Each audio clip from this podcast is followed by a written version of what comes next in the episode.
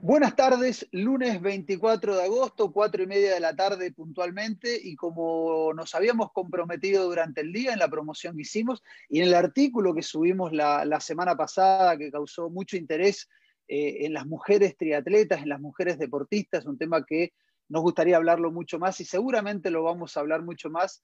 Eh, así que una amiga desde Argentina, desde, desde mi país de origen, eh, hace unas semanas se nos acercó. ella es la señora de Gonzalo Pardo, el triatleta que tanto conocemos, que vino muchas veces a competir a Chile y, le fue muy bien, ganando varias carreras en Chile, con varios Hawái en el cuerpo que tiene Gonzalo. Hoy vamos a conversar con Adi Bamberg, médica especializada en deportología del embarazo y posparto. Eh, es runner, ha hecho natación en aguas abiertas, múltiple cantidad de deportes, estaba preparando antes de, de, todo esto que nos está sucediendo con la pandemia, su incorporación al, triatlón y además ahora está teniendo un grupo de, deportistas, de triatletas o de ciclistas eh, eh, que se agrupan un poquito para, conversar de esto del embarazo, del ciclismo virtual. Vamos a conversar de todo eso con Adi. Adi, muchas gracias por estar con nosotros. Hola, Folo, buenas tardes. Gracias eh, por invitarme a hablar, a compartirles un poco todo lo que estamos viviendo desde desde este grupo de, embarazadas, de este, esta especialidad que, es más linda de lo que me imaginé que podía ser, eh, sobre todo por estar viviéndolo yo también al mismo tiempo, eh, disfrutando muchísimo. Vos estás embarazada. Uy, voy a tener que decir a todos los amigos chilenos, les voy a pedir disculpas. cuando yo hablo con un argentino me sale vos y no tú, así que les pido disculpas de, antemano. Eh, ¿Estás embarazada? Sí, sí, sí, sí. Un cuarentenial también. Así que nos vino. ¿Y de cuánto estás? Ya casi cinco meses. Muy bien, ya está. te contaba que estaba, estaba preparando para el TRIA y ahí dije, bueno, cambiamos de planes.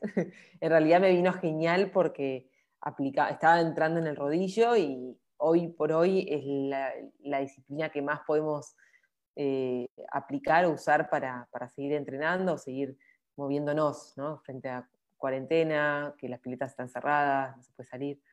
Así que vino muy bien. Adi, eh, sabemos que estudiaste medicina en Buenos Aires, pero la especialización en deportología del embarazo y posparto, ¿eso también se estudia en Buenos Aires? No existe la especialización como tal, como curso, título, demás, sino que hoy se ofrecen varios cursos ¿sí? de desde España, sobre todo yo sigo mucho la línea española de un, proyecto que se llama Gestafit, ¿sí? que son pioneros en esto. Hay diferentes líneas, embarazo activo y otras, y otras, que ayudan a la formación del embarazo y posparto. La realidad es que hoy tenemos los conocimientos sobre la fisiología del embarazo y del posparto, los conocimientos de la deportología y tratamos de juntarlos, aplicarlos juntos para asegurar el entrenamiento eh, efectivo y, beneficioso para la embarazada. Entonces es una rama muy nueva que estamos tratando de desarrollar eh, en base mucho a, investigaciones muy recientes, ¿sí? porque ya es muy nuevo y hoy por hoy incluso se sigue hablando que las embarazadas eh, se quedan tranquilas en sus casas o, o ante la duda seguimos pensando que si me quedo en casa tranquila voy a estar del lado seguro. Y hoy vemos que en realidad hace peor quedarse en su casa sin hacer nada que incorporarse o, involucrarse en algún tipo de actividad.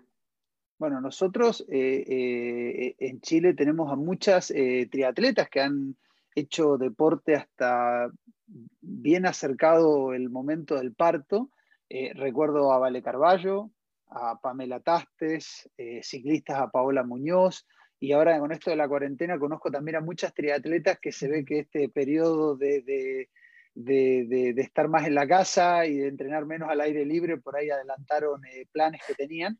Eh, y, también te quería preguntar, porque durante mucho tiempo era, inclusive yo lo he escuchado muchas veces en Chile, es cuando eh, de personas que le preguntan a una embarazada cuándo te mejoras, como si estuvieran mal. Creo que también hay un poco romper ese mito de que por estar embarazada eh, tienen, eh, tienen que, hay que cuidarse más, por supuesto, pero no están enfermas, no, me imagino que también hay que romper con ese mito, ¿no? Sí, es, está muy arraigado que la embarazada está enferma. Por ahí ya no tanto, ya se sabe que no está enferma, bien, vamos repitiendo que es un proceso fisiológico, normal, eh, que puede ir mejor o peor, pero es fisiológico. Y el otro, en la actualidad, es esta creencia, no es, no es la creencia, es la realidad que es, eh, población de alto riesgo, ¿sí?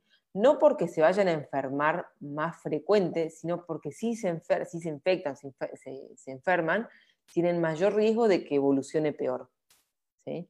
Pero la embarazada no está inmunodeprimida, no, está, no tiene bajas las defensas, las tiene diferentes. ¿sí? Pensar que si está, eh, si está gestando un bebé, una persona nueva, eh, lo acepta con total naturalidad, en cambio un riñón que, tiene otra persona es todo un tema de si es compatible o no es compatible. ¿no? Entonces ahí ya vemos que la embarazada tiene su inmunidad, pero modulada.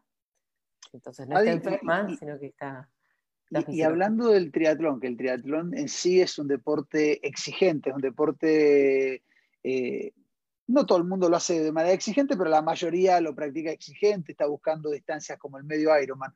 ¿Cómo, cómo se relaciona eh, el embarazo con, el entrenamiento? Ya sé que me imagino tú tienes cinco meses, no vas a ir a correr una carrera, pero ¿qué nivel de entrenamiento se puede mantener durante el embarazo? Porque me imagino que además según el momento de los nueve meses, me imagino que debe haber que manejar distintas intensidades, algunos deportes con más cuidados que otros.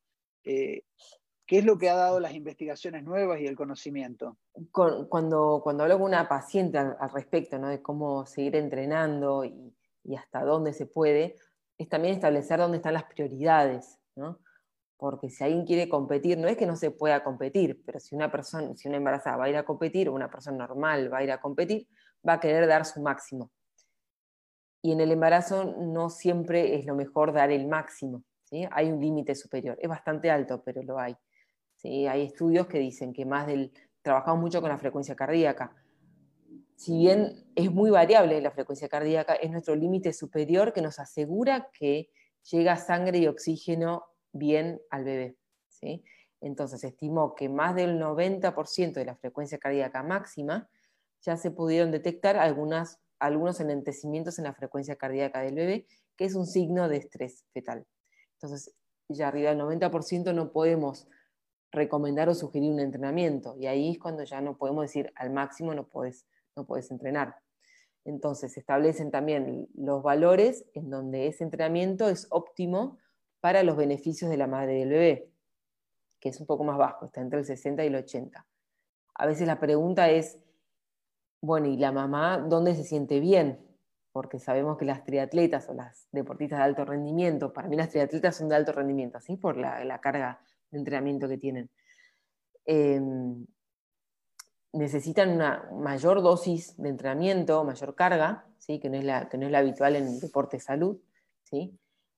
Y, y, hay que tener eso en cuenta también. No es lo mismo decir eh, una triatleta anda a hacer gimnasia para embarazadas, porque lo más probable es que salga y se vaya a correr cinco vueltas a la cuadra. Y se aburre además de decir esto no es para mí porque... Se aburre, sí, siente que le falta algo, y es porque lo aconsejable primero es que siga haciendo lo que hace habitualmente. Y en función de eso, por su bienestar emocional, ¿no? en la parte psicológica, adaptamos las cargas o la intensidad. ¿sí? Entonces, hablamos de sensaciones, hablamos de frecuencia cardíaca, hablamos de otros parámetros que nos llevan a decir, hasta acá puedo llegar, pero siempre del lado seguro. A veces eh, hay un parámetro que toman mucho, pero muy, mucho para deporte de salud, que es el test del habla.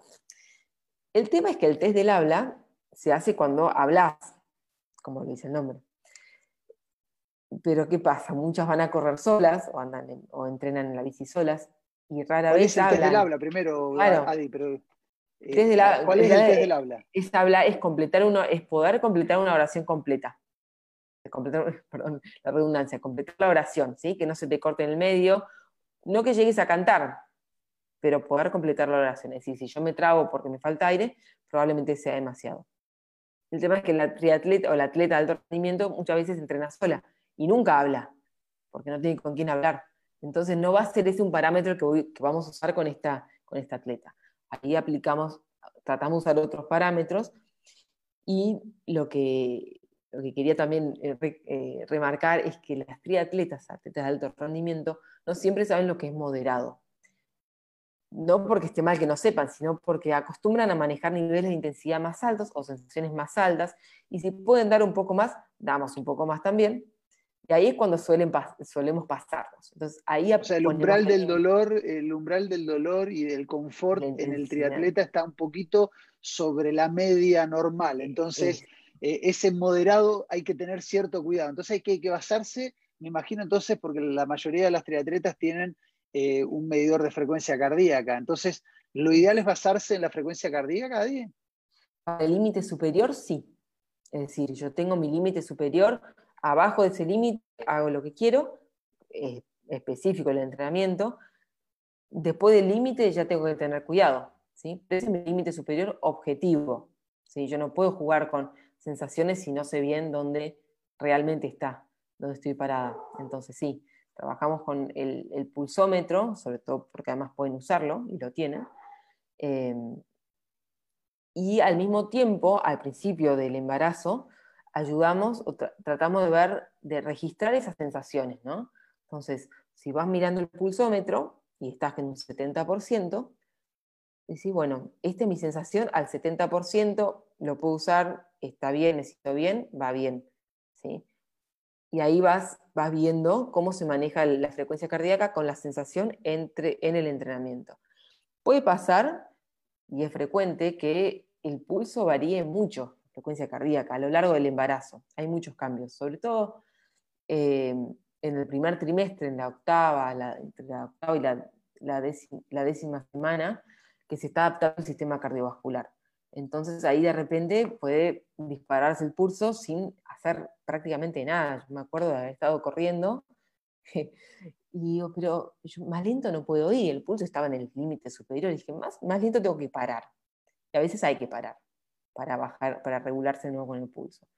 Todo eso para estar seguro en la zona, de que no, no afecte la llegada de oxígeno al bebé. Y a lo largo del embarazo, segundo trimestre, tercer trimestre, aumenta un poco más la frecuencia cardíaca de base.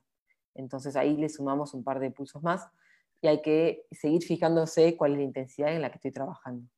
Adi, ¿y hay, diferencia en los, tres en los tres deportes, en las tres disciplinas que tiene el triatlón, eh, en lo que se puede hacer? Eh, digo, la natación evidentemente no tiene tanto impacto, el ciclismo, bueno, hay que tener cuidado de que si uno sale a la ruta a pedalear, eh, no sé si conviene ir a altas velocidades más que nada por el riesgo de caer y tener un golpe que pueda llegar a significar algo. Y el correr el tema del impacto, digo, ¿hay diferencia en todo esto según la, según la disciplina o, no las hay, siempre y cuando cuidando, por supuesto, el tema de accidentes? Eh, bueno, con natación no tenemos muchos problemas, salvo por las vueltas americanas, que a veces son un poco controversiales. Después, em, en la bici no se recomienda salir a la ruta, ¿sí? por ningún motivo, por el riesgo, eh, va creciendo la panza, cambia el equilibrio y el riesgo de caída no solo por el, por el accidente en sí, sino también por el susto. ¿sí? Por ahí es una caída menor, pero el susto que se da a la embarazada es mucho mayor y, y pensándolo de ese lado no vale la pena. Pero para protegerla en general se toma salidas en bici a la ruta no, por el riesgo de accidente, nos quedamos en casa en el rodillo. ¿sí? Hay opciones, pedalear hoy. hoy, en día eh, con Swift, eh, eh, ya todo el mundo se ha acostumbrado a pedalear en el rodillo, así que si estás embarazada, lo mejor es acostumbrarte a pedalear en el rodillo para evitar, sobre todo esta segunda cosa. Pero subirse a la bicicleta, eso sí nos genera no genera inconvenientes? Eh, no, la bici, el, entrenamiento en la bici en sí no genera inconvenientes. Incluso es mucho más fino el trabajo en la bici, más controlable con respecto a la intensidad que salir a correr. ¿sí? Podemos manejar el tema, de, salir a correr es que uno va eh, según mm. cuál sea el, deportista. Hay deportistas que no, no saltan tanto y no golpean tanto en el suelo, pero hay otros deportistas que van saltando y el golpe es todavía mayor. ¿E-, ¿Eso implica algún riesgo durante el embarazo, el tema de, correr en algún momento de los nueve meses, o, también es un mito? No, sí, sí, cambia, cambia. No es que esté contraindicado, sino que hay que ver cuál es la historia deportiva de esa atleta. ¿sí? Si ya venía corriendo, lo más probable es que pueda seguir corriendo. Si no, si no corría con frecuencia o se siente, empieza a sentir incómoda, ya es motivo para decir, bueno, vamos a dejar de correr por el impacto para cuidar el suelo pélvico, para cuidar el bienestar, para que se sienta bien, ¿sí? y se adoptan otras formas. ¿sí? Otra opción es correr menos cantidad de tiempo, correr y caminar, ir achicando los, los espacios, ¿sí? y hacia el final del embarazo nos guiamos por la sensación de la embarazada. Generalmente ellas mismas dicen, no, ya me, ya me pesa la panza, ya eh, las paradas estratégicas son muy frecuentes y mejor no, no, no seguir con eso, o ya empiezan a haber signos de debilidad del suelo pélvico, y eso sí es un motivo para decir, bueno, vamos a trabajar más sobre el suelo pélvico y evitar los, los, deportes de impacto. ¿Correr en la calle, Adi, o trotadora? ¿O la cinta? Lo que haya. La trotadora, la cinta tiene menos, tiene más amortiguación. Entonces por ahí aliviana un poco.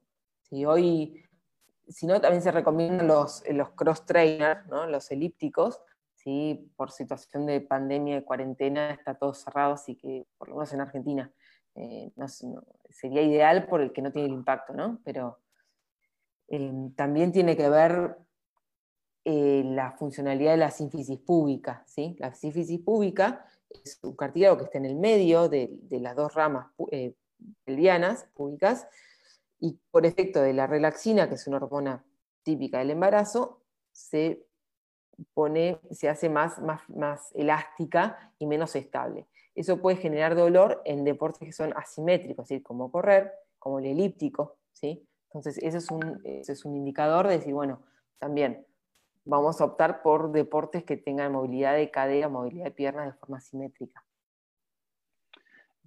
Adi, antes de seguir, déjame agradecer a las marcas que hacen posible el Chile TV, a Merrell, el auspiciador de eh, la espectacular marca de ropa autor y de zapatillas que apoya clubes, carreras, deportistas, Grande Merrell, a, Gatorade, hidratador de los deportistas eh, desde siempre, a Vida Cámara, la compañía de seguros colectivos especialista en salud y vida, pertenece a la Cámara Chilena de la Construcción, una compañía digital simple y sostenible. Cotiza tu seguro con Vida Cámara, la única aseguradora llena de buenas noticias, vidacámara.cl. A Volkswagen apoyando el triatlón aún en momentos difíciles. Recuerda quedarte en casa, prefiere nuestros canales digitales y prepárate para que pronto podamos volver con todo. Y por supuesto también al Banco BCI eh, que en esta época de distanciamiento social eh, tiene implementado todos los sistemas de pago sin contacto, las tarjetas contactless, Google Pay y la maravilla que tienen con Garmin. Yo tengo mi Garmin Forerunner 945 que adentro del reloj se pueden poner las tarjetas del banco BCI y se paga con el reloj a través de este sistema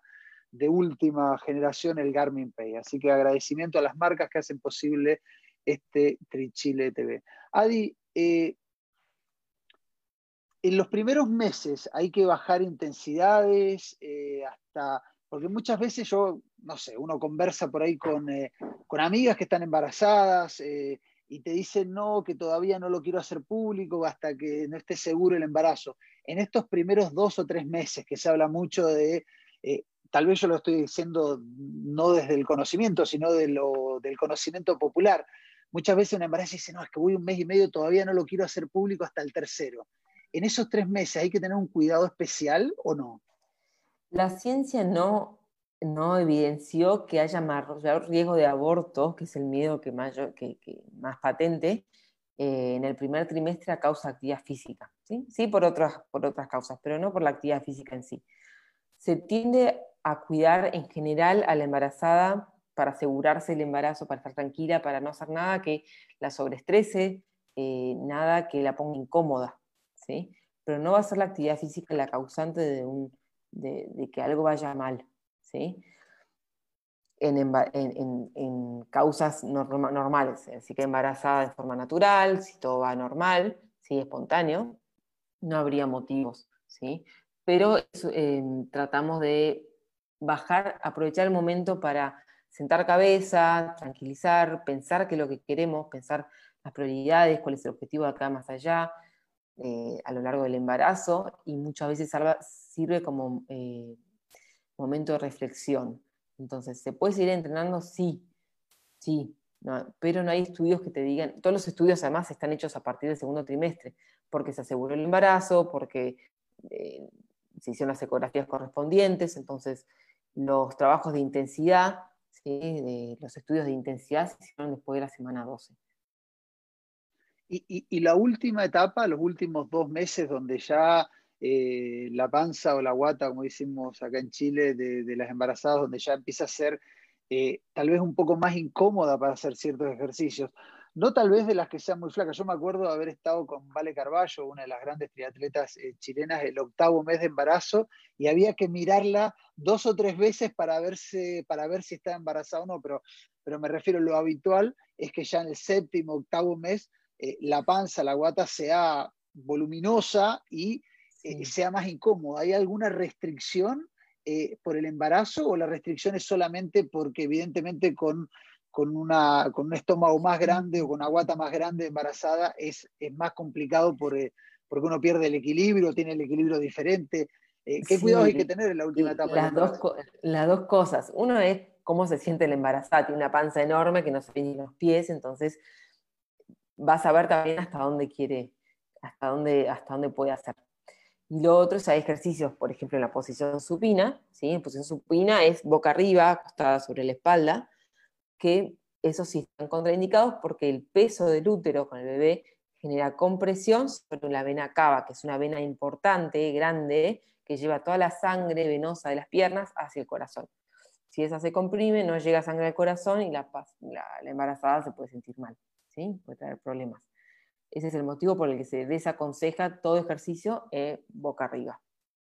Y, ya, que, ya que hablaste de ejercicios, eh, ¿qué ejercicios tiene que agregar la embarazada para... De por sí una triatleta ya tiene el, digamos, el core y el, cuerpo bastante más preparado que una persona eh, que no hace deporte. Pero ¿qué, qué ejercicio eh, debiera agregar a su rutina de entrenamientos para, para tener un mejor embarazo, para llegar al momento del parto mucho mejor y sobre todo para volver rápidamente a, hacer deporte, suponiendo que hay un parto natural, porque si hay una cesárea seguramente hay que tener ciertas eh, limitaciones por, la operación, por los puntos, etcétera, etcétera. Sí, eh, bueno, lo principal acá está, la atención está puesta en el suelo pélvico no solo para el embarazo, en realidad es algo que se está hablando que es muy nuevo, ¿sí? que es tanto para el hombre como para la mujer en cualquier etapa de su vida. ¿sí? Eso ayuda, trabaja en conjunto con lo que se llama la faja lumbo-abdominopélvica, es decir, lumbar, abdominal y pélvica, incluyendo el diafragma, entonces tenemos el core, y eso ayuda a la estabilidad, ¿sí? a la estabilidad para todo tipo, sobre todo el pedestrismo. ¿sí? Se vio que eh, muchos deportistas de, impacto eh, tienen un suelo pélvico debilitado. Entonces ahí vamos a, vamos a hacer en especial énfasis en el embarazo, ya sea si el parto sea vaginal o por cesárea, porque las que tienen cesárea muchas veces tienen el trabajo de parto y las contracciones. Y eso también debilita el suelo pélvico. Entonces el trabajo se hace para todas, ¿sí? se debilita de por sí también por el, por el peso del, del embarazo en sí. Entonces, Vamos a trabajar en la funcionalidad de esta faja lumbo-abdominopélvica, con la respiración, con la contracción del suelo pélvico adecuada, con la contracción y, reconocimiento de la musculatura profunda del abdomen, para que todo trabaje junto. A veces les explico que es como una casita, ¿no? Tenemos en el techo el diafragma, ¿sí? que cuando está avanzado el embarazo hace, funciona, ¿sí? pero no le pidas demasiado. El suelo pélvico, que está como una bandeja, ¿sí? Tratando de hacer también lo que puede. Los abdominales que están, olvídate, están completamente en, otro país. Y eso, tratar de que en realidad tenga que funcionar junto, no va a funcionar junto. Todas las ah, embarazadas tienen la diastasis abdominal. ¿sí? Y en el posparto lo que queremos... la diastasis... Eh, y la separación... medicina? Es la separación de los músculos abdominales, los rectos anteriores, ¿sí?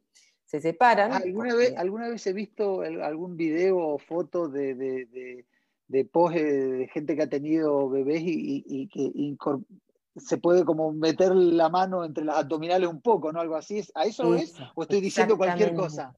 Es la forma casera de diagnosticarlo, porque puedes poner los dos dedos y hacer fuerza y que entre los dos dedos, eso, eso es un diagnóstico de diastasis, ¿sí? Mira. El problema de la diastasis no Estoy es. aprendiendo muchísimo, Adi. ¿eh? No, es estético, no es solo estético, ¿sí? sino que, hay, que tiene que funcionar juntos. A veces en la recuperación kinesiológica, cuando son después de muchos años, te dicen, no va a volver a, juntarse esa línea. ¿sí? la línea alba se llama en el medio, sino que vamos a hacer que funcione correctamente, que funcione en conjunto con el suelo pélvico, con, la espalda y con el diafragma, con la respiración, contrayendo el suelo pélvico y contrayendo los músculos profundos del abdomen. Ese es, ese es, el punto en la recuperación postparto. ¿sí? ¿Y cómo hacemos para recuperarlo más rápido? Trabajándolo ya desde el embarazo y antes. Entonces, por eso arrancamos desde antes, trabajando con respiración, preparando eh, el reconocimiento de estas estructuras, no solo para, en vistas al proceso de parto, el trabajo de parto para el puje, sino para después la recuperación. Además, es el único. Adi, Adi, antes de llegar a recuperación, todavía, todavía no tuvimos el bebé. Eh, tengo alguna pregunta más de, lo anterior, así que déjame hacerte las preguntas. Eh, una, triatleta que, supongamos, corre un medio Ironman, que es la, distancia, una de las distancias eh, que más se practica, aunque en Chile también hay una distancia que es el 51.0 en millas, que es casi, es como un tres cuartos de, de medio Ironman pero que es una distancia que implica por lo menos entrenar entre 10 y 12 horas mínimo a la semana, entre las horas de natación, a pesar de que ahora no se pueda, entre las horas de ciclismo y las de trote. Eh, ¿Hay alguna limitación para las triatletas? tú dijiste que no debía superar el 90% en la intensidad, pero estoy, estoy hablando de la cantidad, que también la cantidad hace la quema de calorías, el desgaste físico, me imagino que biológico y, celular. ¿Hay alguna limitación o algo que tenga que tener en cuenta eh, la embarazada a la hora de meterle muchas horas de entrenamiento a la semana? Bien, sí. Primero una aclaración. Soy preguntón, lo siento. No, perfecto, eh, porque me quedó que, por ahí no quedó bien eso, no, no quedó bien, bien claro. La intensidad recomendada es hasta el 80% más del 90% de la frecuencia cardíaca máxima ya es peligrosa. Y entre el 80 y el 90 no sabemos bien, pero es nuestro margen, es nuestro margen de seguridad por si queriendo apuntar al 80% nos pasamos. ¿eh? O sea, lo recomendado es saber cuál es tu 100 y no superar el 80, tener el, rango de 80, o sea, empezar a poner las alarmas en, los, los, relojes, al 75 que empiece la alarma, porque evidentemente cuando te está subiendo la frecuencia cardíaca no es que sube y ahí se detiene, si sube se pasa, entonces... Un, poquito más. Exactamente, entonces al, 75 te parece poner al 75% poner la alarma para que ahí hay, ya hay que encender las alarmas y decir, hasta aquí voy. Es una buena, muy buena idea. Me parece, listo. ¿Y, en cantidad de horas? Cantidad de horas, lo que sugiere el Colegio Americano es una hora, ¿sí? Pero es para, para la población general embarazada, por sesión. Ok, por, sesión. Pero el triatleta hace dos o tres sesiones al día. Sí, sí. En realidad que haga sesiones más cortas y más veces que una sesión de tres horas. ¿sí? No está recomendado tanto tampoco. ¿sí? Em, las que habitualmente entrenaban esa cantidad de horas seguidas pueden seguir haciéndolo quizás no tres horas, ¿sí? pero por una hora y media podrían llegar a ser o dos, siempre y cuando tengan en cuenta la ingesta de, una fuente de energía a, a la hora, por lo menos. ¿sí? Eso es eh, para evitar la hipoglucemia. Yo sé, que no sos nutricionista, que tu marido es nutricionista, eh, pero hablaste de fuente alimenticia. Eh, cuando se está embarazada, me imagino que cada una de las embarazadas, eh, y ojo, que yo digo embarazadas, pero porque lamentablemente los hombres no nos embarazamos, embarazan las mujeres, pero generalmente, salvo que por acto de la ciencia, eh, la embaraza un hombre, entonces a la larga la pareja está embarazada, entonces los dos hay que educarse a todo esto, pero con respecto a la alimentación, el triatleta es de tomar muchos suplementos, proteínas, geles, barras, barras de proteínas, eh, y montones de otros, eh, de otros productos que aceleran la recuperación muscular, la glutamina. Eh. ¿Cómo va ese tema durante el embarazo? ¿Hay que anularlo todo y todas las ingestas energéticas tienen que venir del plátano y de productos naturales? Y los suplementos no son lo ideal, ¿sí? No porque esté, porque digamos, uy, hace mal, sino porque no esté estudiado. Entonces, al no saber qué efecto puede llegar a tener, es que no los aconsejamos. ¿sí? El único suplemento que podrías pensar es un whey protein. ¿sí? Eso ya se, está probado, ¿sí? Em, pero el resto de los suplementos, menos creatina, además, no, no, están, no están aprobados para embarazadas. Los isotónicos, me imagino que sí, ¿no? Un, isotónico, un Gatorade para... Sí, eso no va a pasar nada. No, eso no pasa nada. ¿Y, hay que aumentar la ingesta de agua durante el, durante el embarazo ahí? Sí, sí, sí. Un litro más de lo que habitualmente, más o menos un litro más, sí. Sí, aumenta un montón el volumen sanguíneo, aumenta como el 50% ya. Entonces, necesitamos mucho más líquido. ¿sí? Igual la embarazada se da cuenta que tiene sed, así que ya toman solas. Pero sí hay que prestarle atención a eso, ¿sí? sobre todo con el color de la orina, es un buen indicador. ¿no? Cuando el color de la orina es muy intenso, muy concentrado, es que probablemente esté faltando un poco de líquido.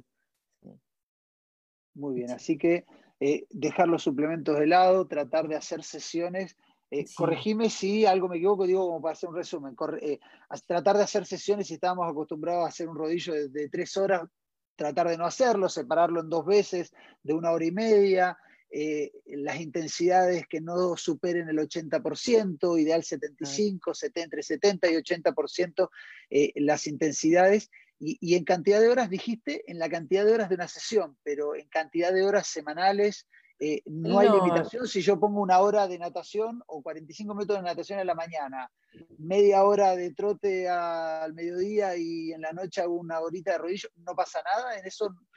digo, digo porque desde mi conocimiento, un dejaste físico de entrenar dos horas y media en un día es como, pucha, eh, lo, normal es decir, cuídate, estás criando un niño en la panza, no, no, no te desgastes tanto. Sí, sí. Primero que la embarazada necesita mucho más descanso, ¿sí? así que va a estar cansada. Lo otro que miramos es que aumente bien de peso. Si ella si se alimenta bien, si se recupera bien, si descansa bien, sin signos de, fatiga también es el mal, el mal descanso. Entonces, hay indicadores que te dicen, estás entrenando demasiado, o no estás comiendo lo suficiente para ese entrenamiento, o no estás durmiendo lo suficiente para ese entrenamiento. ¿sí? Y lo otro es que si no venía entrenando esa cantidad de horas, no lo va a hacer durante el embarazo, no sería la, no sería la mejor idea, digamos. Cuando hablamos de no, de no implicarse en deportes nuevos en el embarazo, hablamos también de no hacer rutinas nuevas, no, cambiar, no cambiar tan drásticamente tu rutina habitual de entrenamiento, para más. ¿no? Eh, eh, me imagino que es un periodo donde uno puede, eh, no hay que buscar aumentar el performance y no tratar eh, de, de, No lo va a poder mantener, porque evidentemente al bajar las intensidades, al bajar la cantidad, pero sí, aunque sea mantener una buena base para lo que viene ahora de lo que te quiero preguntar, es el cuándo volver, porque también me imagino que eh, el parto genera, genera no, no, la palabra no es un daño, pero genera un cambio en el organismo que uno no es que tiene el bebé y al otro día ya está, ya salió el bebé y, hablando de los mitos populares de esto de se mejoró, ya se mejoró y puedo hacer vida normal al otro día. No, ¿cómo son, cómo es la recuperación postparto? Bien, una cosa que me llamó un poco la atención es el tema de las prioridades. Si uno entrena, entrena, entrena, pero en el embarazo, quizás en la mayoría, cambian un poco las prioridades, no está puesta eh, el, foco, no está puesto el foco en la competencia, en la preparación, en exigirse más, sino en, entrenarse de forma adecuada para este parto y después el posparto. Y ya entrando en el posparto, el alta obstétrica, muchas veces se habla de la, alta obstétrica, se da habitualmente entre las 4, 6, 8 semanas según la vía de, de parto, si fue por vía natural, vaginal, o si fue eh, por cesárea. La cesárea es una cirugía, ¿sí? una cirugía que tiene una cicatriz. El parto vaginal puede ser instrumentado, es decir, que tuvo que usas algún instrumento para sacar al bebé, o hubo que hacerse una incisión para agrandar un poco el, canal. ¿sí? Todos esos son, son daños o lesiones que tienen que, que regenerarse. ¿sí?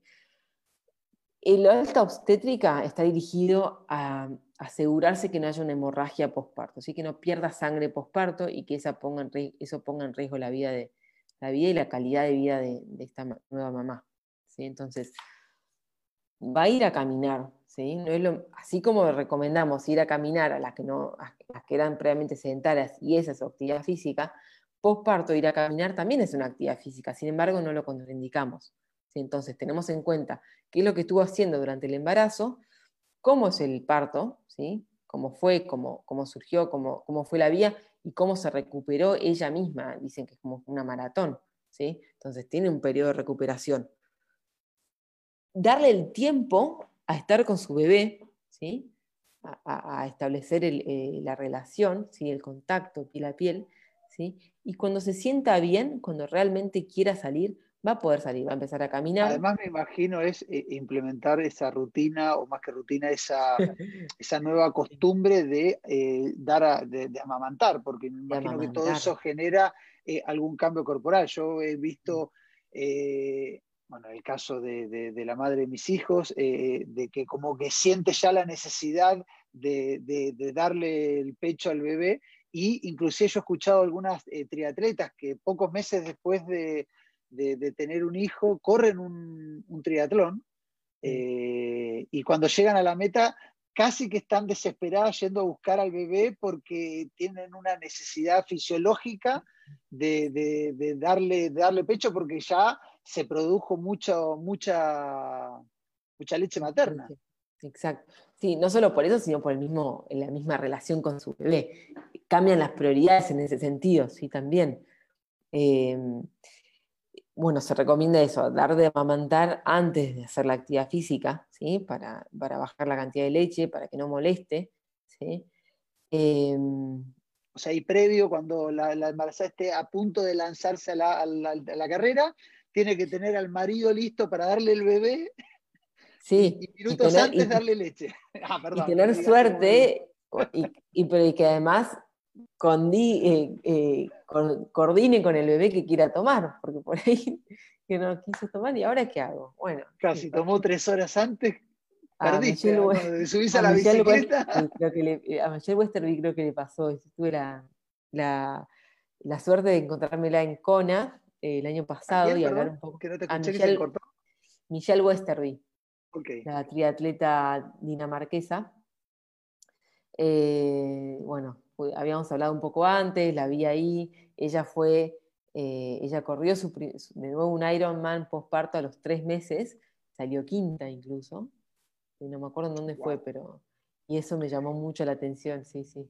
Así que ella evidentemente se entrenó en el embarazo, y dije, si no, no hubiese podido. No, menos correr un Ironman. Hay, hay mucho que también, yo creo que ya no es tanto eh, solamente conocimiento eh, popular, sino que hay algo de cierto. Después de tener un hijo, eh, las mujeres eh, da la sensación que los deportes de, largo aliento, un medio Ironman, un Ironman, un maratón, tienen un plus, aumenta su, puede aumentar su, digo puede porque no todas, pero pueden aumentar su rendimiento físico. Y si fuera así, ¿a qué se debe? Sabes que es algo que, que justo estaba hablando el otro día con una amiga que no, sé, realmente no sé por qué, pero sí puede llegar a, mejorar el rendimiento, o por ahí no es que mejore el rendimiento por el embarazo en sí, sino porque la, porque la vida es una etapa de transiciones. Es decir, uno piensa que después de que el embarazo se acaba la vida deportiva y ya está. Eh, no tiene que ser así. Hay muchas mujeres que se iniciaron en el triatlón después de ser mamás y hoy les va muy bien. Entonces, creo que no es, eh, no sé si el determinante ahí es el embarazo en sí, no es que el embarazo te da eh, los cambios anatómicos o fisiológicos que necesitas para rendir mejor, sino eh, de nuevo puesto en, las prioridades de la vida, en los objetivos de la vida eh, de una mujer y en vistas a que a, confiar o a creer en uno mismo, ¿no?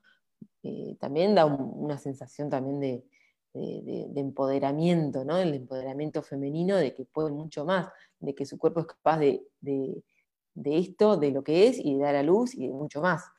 Entonces, em, eso es, muy interesante, sería muy interesante investigarlo también. Adi, eh, hablaste de, eh, bueno, eh, del deporte también puede haber, tú lo dijiste cuando, cuando lo escribiste en el artículo que publicamos la semana pasada, eh, en aquellos embarazos de alto riesgo que hay que evitar deporte, inclusive en algunos casos que no se puede. ¿Qué significa un embarazo de alto riesgo? Eh, y si no es de alto riesgo, ¿cuáles son eh, las alarmas que la deportista tiene que estar muy atenta a las señales? ya lo dijiste antes, que el deportista en sí tiene el umbral del dolor un poquito más alto de lo normal. Entonces hay que tratar de, tener más sensores como para activarlos.